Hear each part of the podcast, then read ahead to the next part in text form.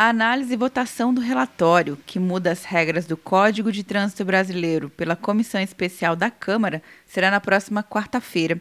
O relator, deputado Giselino Filho, contrariou a regra proposta pelo governo para acabar com a multa da cadeirinha e endureceu a regra.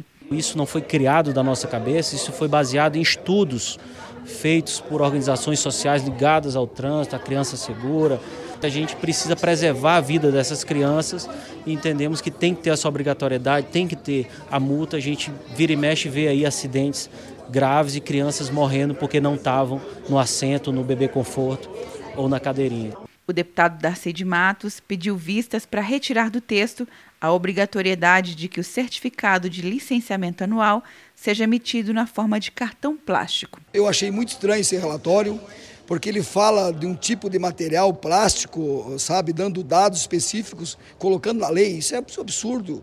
E com novas tecnologias, eh, os produtos mudam. O relator manteve o aumento da pontuação para a perda da carteira de habilitação, de 20 para 40 pontos, segundo a proposta do presidente Bolsonaro, enviada à Câmara em junho do ano passado. Passa para de 20 para 40 o ponto para perder a carteira de motorista. De acordo com o texto, a regra não vale para quem cometer duas infrações gravíssimas. Nesse caso, o motorista perde a habilitação com 20 pontos.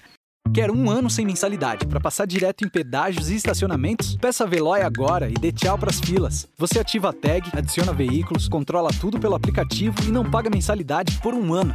É por tempo limitado. Não perca. Veloy. Piscou, passou. De Brasília, Luciana Castro.